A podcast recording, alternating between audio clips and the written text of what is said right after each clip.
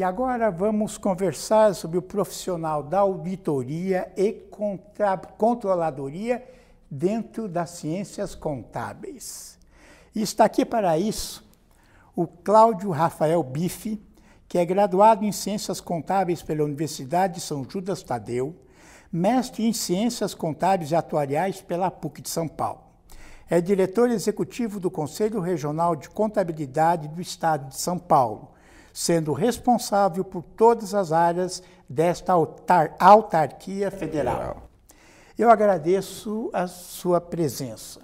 E poderíamos iniciar com uma situação engraçada, inusitada, a respeito do trabalho destes ou deste profissional.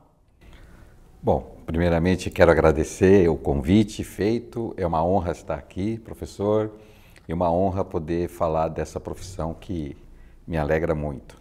E, bom, sobre uma situação inusitada, é, nesse, nesses anos que eu tenho de, de academia, é, é muito engraçado como as pessoas nos abordam é, para falar do curso, né? É, primeiro, eles têm um pensamento de que um curso de ciências contábeis é exatas, e não, é humanas, né? É, colocam a dificuldade da matemática, que ah, eu não, não gosto muito, não, não, eu não tenho muito jeito para contas, né? E assim, é um, é um mito né, no, no que diz respeito ao nosso curso, mesmo porque pela sua característica de ser um curso de, de humanas, ele tem muito a decisão, uma subjetividade responsável do ser humano em tomada de decisões. É, para isso, nós preparamos o nosso público, nossos alunos, para que eles tenham o conhecimento técnico para poder aplicar a sua decisão subjetiva e responsável na característica da contabilidade.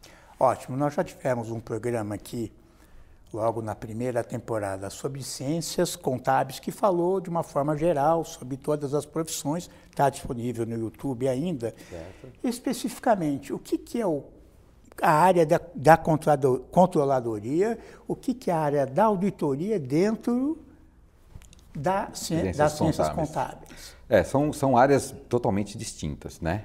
É, a nossa característica de, de, contabilidade, de ciências contábeis, elas nos permite ter um leque de, de atividades é, correlatas ao curso. E as duas, posso até dizer que essas duas principais é realmente a auditoria e a controladoria.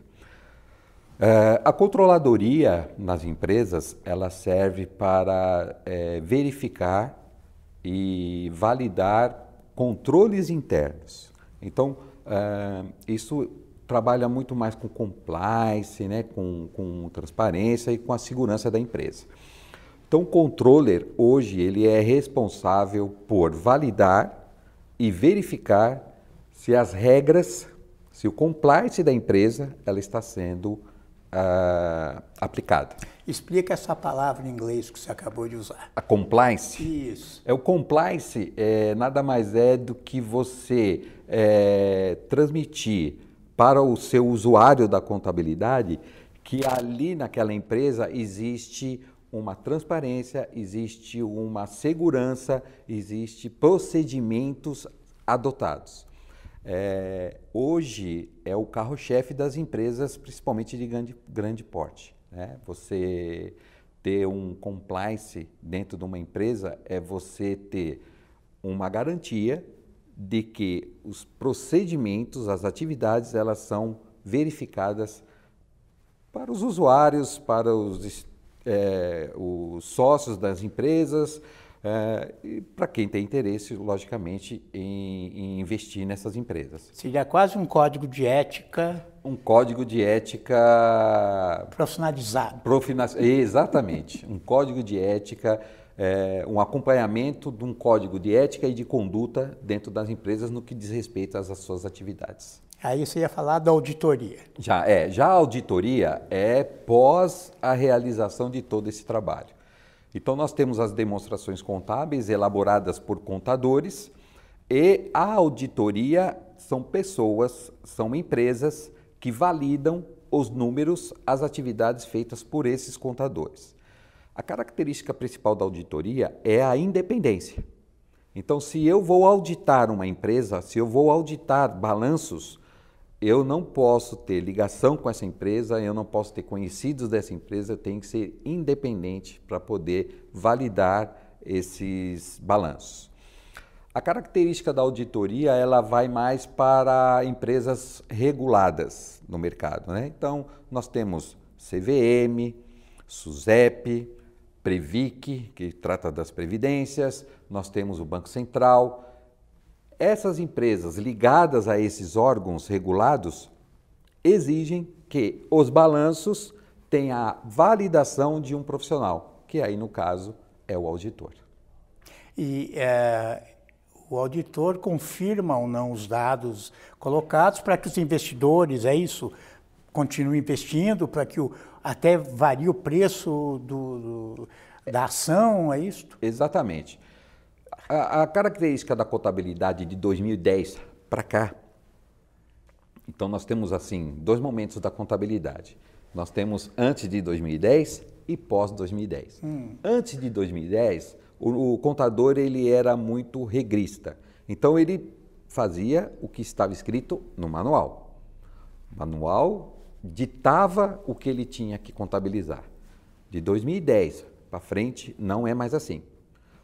Ele é senhor de suas decisões. Com isso, aumentou a responsabilidade da auditoria, porque ele tem que validar procedimentos, lançamentos contábeis feitos por um contador e entender qual que foi a ideia, o pensamento e o procedimento desse contador. Antigamente, a auditoria olhava a regra e verificava se aquela regra foi aplicada. Hoje, a auditoria tem que olhar o balanço, entrar na cabeça do contador e verificar se aquela técnica, aquela subjetividade responsável que eu comecei a falar na nossa apresentação, ela está adequada às normas brasileiras de contabilidade. A responsabilidade tanto do contador como do auditor triplicou de 2010 para cá. Então, a auditoria tomou uma força muito grande, porque ela precisa, baseado na emissão de um parecer, na emissão de um relatório, dizer que a subjetividade aplicada pelo contador está dentro das normas brasileiras de contabilidade e elas são fidedignas. É, quanto o controller e o auditor são é, profissionais que vão atuar só na empresa, na grande empresa. Na, na empresa maioria... regida por sociedade anônima ou não necessariamente. multinacional, é. nacional, não necessariamente? Não necessariamente. O controller e a auditoria, ela existe para qualquer tipo de empresa. O que se tem que se analisar é o custo-benefício de tudo isso. Então eu tenho, por exemplo, um condomínio. O condomínio, ele não é regulado por nenhum órgão. Ele é regulado pelos seus moradores. Então, dependendo do porte desse condomínio, eles exigem que aquela prestação de contas feitas por um condomínio seja auditada. Então, eu tenho que ter um profissional da auditoria para fazer isso. Uh, as pequenas e médias empresas, elas não são obrigadas a ter auditoria. Algumas, sim, fazem por para garantir aos sócios, aos funcionários, aos, aos que confiam naquela empresa, uma validação do que foi feito pelo contador. Né?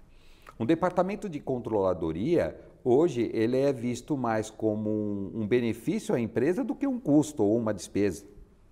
Ele, ele é a garantia de que todo documento, todo, todo procedimento contábil realizado, ele está sendo verificado antes da validação de um auditor. Então a gente entende que o controller ele é a primeira etapa de uma validação de procedimentos de atos administrativos realizados pela empresa é, de forma mensal, anual, trimestral, seja o que for, para depois um auditor ir lá e validar isso. Para as empresas de grande porte, a auditoria ela é obrigatória. obrigatória. Sem auditoria, aquele balanço não, não tem validade. É, Hoje, muitos dos analistas futurólogos dizem que ciências contábeis é uma profissão que não vai perdurar. Né? Quer dizer, que a tecnologia da informação vai dar conta do trabalho deste profissional. O que, que você acha disso? Olha, é... não é só a contabilidade que está nessa mira, né? Não, tem medicina. Tá no... Tem medicina, tem o próprio direito, né? Direito, que, que o sim. próprio Watson aí está tá, tá mexendo com essa profissão, né? E a nossa não está fora disso, professora, a nossa não está. Então, eu vejo da seguinte forma, aquelas atividades repetitivas, aquelas atividades em que há a, a mesmice, né? No, no, na, na, sua, na sua realização, com certeza, não só a contabilidade, como qualquer outra, isso vai acabar. Eu acho que a tecnologia, né, a inteligência artificial, ela vai acabar com isso. Então, todas as profissões, e a contabilidade está, está inserida nesse contexto, ela precisa se renovar, ela precisa se inovar. O contador hoje, ele é muito, muito superior àquele antigamente de que só fazia lançamentos contábeis. Como é que você falou que chamava até 1940? O, o guarda-livros. Guarda isso. O guarda-livros. Guarda. Esse, esse, com certeza, nem livros nós temos mais para Ou guardar. naqueles filmes que o cara aparecia com aquela manga dobrada. É, com... aqui a viseira, A né? viseira. Aquele, aquela luz em cima Isso. dele. É, isso é verdade. Isso essa é o que a gente é, ouve no começo do, do curso, principalmente para alguns alunos, é isso, né? Mas é claro que hoje a profissão não é mais assim. Ela, é, nós temos hoje o profissional que trabalha para o fisco, né? É o que faz a declaração de imposto de renda, que é o mês forte de abril. Nós temos é, e o profissional que trabalha para a empresa, né? O que trabalha para o fisco, ele trabalha para o fisco tendo em vista que o fisco se utiliza da contabilidade para que possa é, cobrar os seus impostos. Então, ele vai, vai fazer toda a contabilidade, o governo vai olhar aquela contabilidade e vai dizer, olha, empresa, você me deve tanto. Justamente para isso. Mas existe o contador hoje que ele é o médico da empresa, né? Eu sempre falo isso para os meus alunos. Sei. Eu falo, hoje nós vamos, nos- vocês vão, vão estar ah, com uma, uma, um- uma responsabilidade tão grande futuramente de que vocês serão aquele doutor da empresa. Vocês é que vão dar a receita para que a empresa tome esse medicamento e ela tenha sucesso lá na frente. Para você ser o doutor dessa empresa, você precisa conhecer a empresa. Você precisa conhecer os remédios a serem aplicados. Então, hoje a nossa área ela está assim. Com respeito à tecnologia, eh, eu vou dar um exemplo muito, muito do nosso dia a dia, né? Eh, o Uber. Então, eh, quando você sai aqui da PUC e vê um ponto de táxi e um táxi parado, você já pensa, esse cara vai morrer em breve. Não existe mais isso. Você estar à, à procura de um ponto de táxi. É o táxi ou o 99 ou Uber que vai te encontrar onde você está. E com apenas com um smartphone na mão.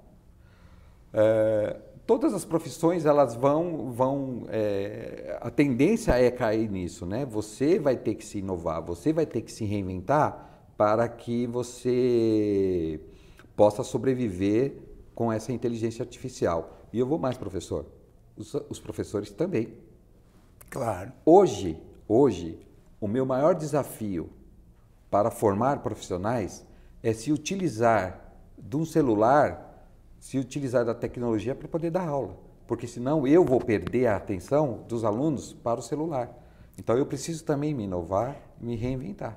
Eu acho importante isso que você está dizendo, porque volta e meia saem notícias no jornal, eh, os alunos que entraram na escola hoje eh, vão escolher profissões que não existem. 60% das que existem serão extintas. Isto é balela, isto é, eh, conversa para bem dormir. Quer dizer, eh, primeiro que não dá para fazer essa previsão. Segundo, que as profissões mudam. Mudam né? muito. Elas se au- atualizam, criam novas áreas de trabalho. Não é assim, pronto, tem uma nova profissão no mercado. Isto vai gerando novas possibilidades, mas continue. É, a, a contabilidade aconteceu isso, né? Nós temos o guarda-livros, depois nós passamos por uma revolução muito grande de 64 para cá, dentro da nossa profissão, e agora mais recente em 2010, onde a contabilidade é uma linguagem só. Antes nós falávamos apenas para o Brasil. Hoje a contabilidade ela fala para o mundo. Né? Então, o que eu estou contabilizando hoje, o que eu estou apresentando à sociedade é, sobre demonstrações contábeis de uma empresa, eu estou mostrando não só para o Brasil, como para o mundo inteiro. É uma linguagem só. Vamos é, concretizar. Demonstrações contábeis, balanços, balancetes, ativo, passivo. Né? Demonstrações contábeis. É, que, que é? Balanço patrimonial são as principais, né? Balanço patrimonial, demonstração do resultado do exercício, demonstração do fluxo de caixa. São as três principais é, peças contábeis de que são, é, é a receita que o contador entrega à empresa para que ela, que ela possa se medicar ou não, ok? Não é assim que funciona com a gente. Você vai ao médico e faz um check-up. Você vai tomar o remédio se precisar tomar o remédio. Se você não precisar tomar o remédio, ó, continue como está sendo a sua vida. O contador é a mesma coisa. Ele vai apresentar a receita, ele vai apresentar o diagnóstico e vai indicar os caminhos mais adequados baseado em análise de balanços, né, baseado em análise de viabilidade econômica, de produto, de, da própria empresa. Enfim, hoje ele é um grande parceiro uh, dos sócios, do proprietário da empresa, no que diz respeito à continuidade uh, dos negócios. É, como é que está o mercado de trabalho para o controller, voltando para o controle, não para o contador como todo, para o controle e para o auditor? auditor. Excelente pergunta. Hum. Excelente pergunta. E assim, eu falo, os alunos me perguntam muito isso, né? Principalmente no primeiro ano. E eu digo o seguinte, falo, primeiro que eu sou um suspeito para falar, né?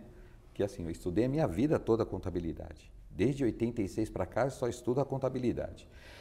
É, o mercado de trabalho, primeira coisa que eu falo para eles, o mercado de trabalho existe, ele está aquecido, só que você precisa ser bom.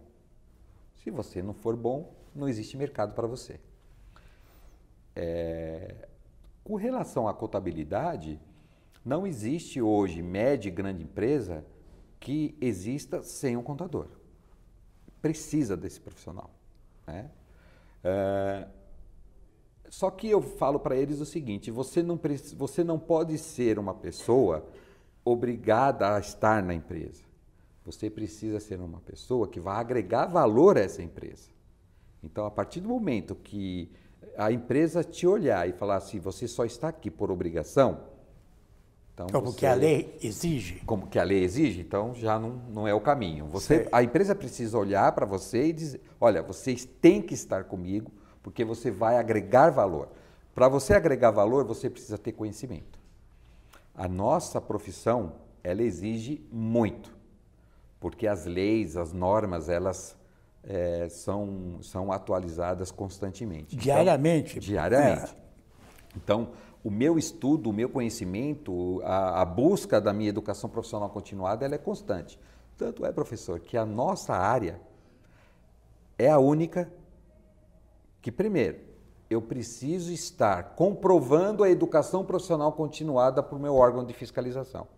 É mesmo. Então, eu tenho que estudar quatro anos de ciências contábeis, eu tenho que passar um exame de suficiência idêntico ao da ordem, da UAB. É mesmo. E depois, dependendo do meu segmento, em 2022 serão todos, mas hoje é o perito, é o auditor, é o preparador das demonstrações contábeis de grande porte e os responsáveis por demonstrações contábeis até 78 milhões. Eu tenho que provar que eu fiz educação profissional continuada, 40 horas de, eh, de educação profissional continuada por ano. Tenho que comprovar, porque senão eu sofro uma penalidade. Então a nossa área exige demais o autoestudo, a continuidade do seu estudo. Então eu preciso constantemente estar preparado para qualquer desafio ou para que eu possa prestar serviço de qualidade na contabilidade para os meus clientes. A nossa é a única profissão tem a ordem e tem um CRC que exige o exame de suficiência. Então não basta eu pegar meu diploma, ir no conselho de contabilidade do meu estado e requerer um registro. Eu tenho que provar que eu tenho um conhecimento mínimo baseado em uma prova que é aplicada em um único dia no Brasil todo. Cada ano? Duas vezes por ano. Duas vezes por ano. E o índice de reprovação é? O índice de reprovação está alto. É. Está em 70%, Uau. 80% de reprovação. E esses não podem atuar como nestas áreas da contabilidade? Não, não. Sem o registro, não. Nem o controller e nem o auditor. Tanto é que as Big Four, as empresas, quando contratam trainees para trabalhar, elas, se não é, se não está fazendo ciências contábeis, eles vão trabalhar em outra área que não seja auditoria. Então, tax, é, consultoria, mas na auditoria eles já estão designando estudantes de ciências contábeis para fazer auditoria. O auditor fiscal, esse concurso almejado por milhares e milhares de, de pessoas, pessoas, não exige a contabilidade como pré-requisito, não é? Não, existe, exige o autoconhecimento em contabilidade, Sim. mas não o registro no CRC. E nem, a, nem a, o bacharelado. Nem o bacharelado. Isso é uma briga do órgão máximo, que é o Conselho Federal de Contabilidade, com uh, o governo no que diz respeito a isso. Então, quando sai um edital de concurso público, a pessoa precisa ter o nível superior. Então nós temos aí auditor fiscal que é químico, que é musicólogo. Conheço um veterinário. O veterinário. Mas eu sim, eu tenho uma opinião, essa é a opinião do professor Bife, ok? Eu sou contador, eu trabalhei, eu estudei quatro anos, eu fiz o exame de suficiência e passei. Na minha cabeça, eu sei contabilidade. O veterinário, ele tá, vai prestar, ele não sabe nada. O que, que ele faz? Curso preparatório. Sim. Intensificamente ele fica estudando contabilidade e direcionada ao que vai ser solicitado, o que vai ser pedido Aquela no prova, naquele concurso. A probabilidade, eu por ter feito quatro anos, ter passado, eu acho que eu sei. Então eu estou competindo uma vaga com uma pessoa que está lá mastigando contabilidade todo dia, se preparando para isso. E aí eu perco a vaga mas isso é, é uma visão minha. Eu não fiz pesquisa, não, não, não, não, tenho como. É, é, um achômetro que eu acho, que, que eu penso e, e deve acontecer. Mas o Conselho Federal de Contabilidade, ele briga muito por isso. E só não conseguiu ainda porque o Sindicato dos Auditores Fiscais, eles conseguiram na Justiça uma liminar no que diz respeito à possibilidade de se trabalhar como auditor fiscal para isso. Essas são as contradições. São as contradições. Né? É, por, outro lado, é, por outro lado, é, eu vejo assim, é que do limão a gente sempre tem que fazer uma limonada, né? Hum. E bem docinha. o que eu vejo é que é uma área que aonde as pessoas vão buscar uh, uma qualidade de vida melhor, um alto salário, e ele tem que saber contabilidade. Então, o curso que eu escolhi, que eu escolhi para minha vida, é um curso bom porque isso me possibilita ter um sucesso grande com altos salários para eu poder prestar, prestar serviços. Né? A maioria dos seus alunos hoje, eles vão para as grandes empresas Sim. ou buscam empreender, Sim. buscam um, um alto trabalho? Sim, eu tenho, eu tenho dois segmentos dentro da sala de aula. Eu já tenho auditores trabalhando, já pessoas já trabalhando em contabilidade, e isso enriquece muito a aula porque se torna mais fácil você falar em contabilidade, porque ele já está no dia a dia na contabilidade. Mas não são contadores. Não são contadores Sim. ainda. Eles estão na, nas empresas, só que são estudantes e isso pode. Tá. O estudante de contabilidade ele pode já ser um trainee em auditoria. Ou em estagiário. Em estagiário, estagiário em, em, auditoria. auditoria. Tem um outro segmento que são pessoas que estão fazendo contabilidade porque o pai, a mãe, os pais possuem um negócio e eles querem tocar esse negócio e terem conhecimento em contabilidade para poder dar andamento no, no, na empresa da, da família, né? E tem o terceiro ainda que ou o pai é contador, tem um escritório de contabilidade, ou o tio é um contador, é, o convenceu de fazer a contabilidade, ele está fazendo e ainda está na busca de um lugar ao sol no mercado de trabalho. Mas essas pessoas eles conseguem sucesso rápido, né? Para a empregabilidade do curso é alta. É alta, quer é dizer, alta. dificilmente você vai encontrar um cara que fez ciência contábil e passou pelo pelo exame de pelo suficiência. exame de suficiência desempregado. É, é isso, mesmo é, nesses tempos detalhe, bicudos. É, detalhe. A maioria, a maioria dos meus alunos que já foram aprovados ou ex-alunos que já foram aprovados, eles têm uma grande dúvida: que empresa escolher? É assim? É, é, eles me ligam, é, pedem um conselho e colocam essa carga de responsabilidade para um professor que fala, cara, eu não, eu não posso decidir por você, mas ele tem a empresa A, B e C, onde ele está com a oportunidade de dizer o sim e quer ouvir um professor, quer, olha, qual que é a melhor empresa, né? É muito gratificante.